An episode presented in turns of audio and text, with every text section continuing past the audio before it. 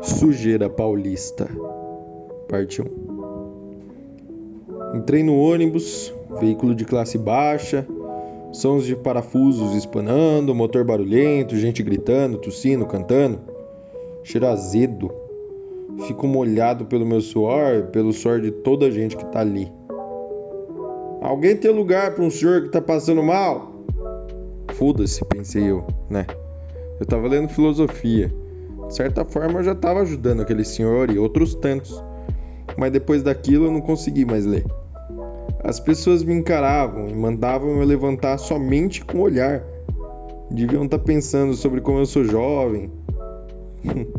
eu devo estar tá mais cansado que a idosa sentada do meu lado. Fiquei sentado. A minha camisa rosa, desbotada e suja, estava com um cheiro devastador. Meu topete estava desfeito e parte do meu topete estava caindo na minha cara. Minhas olheiras incharam com aquele bafo. Por falar em bafo, eu também estava com mau hálito. É um péssimo dia para encontrar o amor da sua vida. Que bom que eu não encontrei. Eu estava parado no terminal, com um ônibus parado à minha direita e outro à minha esquerda. Deles saíam velhos, crianças, adolescentes e algumas belas mulheres. Eu não sabia se olhava para a esquerda ou para a direita, com a finalidade de encontrar esses belos rostos e pernas que me cercavam. No final, fiquei olhando para frente. Meu ônibus chegou e um homem cantarolava dentro dele. Eu achei aquilo bizarro. Estava tentando descobrir como que alguém é feliz dentro de um ônibus. Talvez fosse uma indignação injusta. Talvez só eu que estava infeliz. Ou talvez o homem esteja cantando a infelicidade o tempo inteiro. No final, não importa muito se foi feliz ou não, porque quem estava sofrendo era eu. Desci do ônibus no meu ponto. O meu ponto fica a um quilômetro de casa.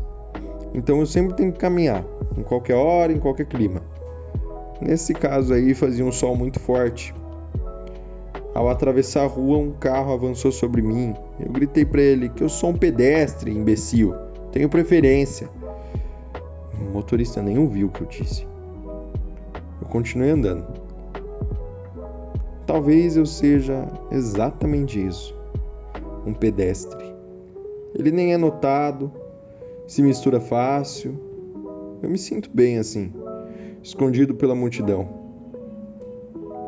Gente que chama atenção demais geralmente se ferra, né? Mas às vezes eu queria ser um motorista e passar por cima de uns pedestres para ver se eu sou alguém. No final é a mesma coisa sobre o cara que estava cantando. Não importa muito não.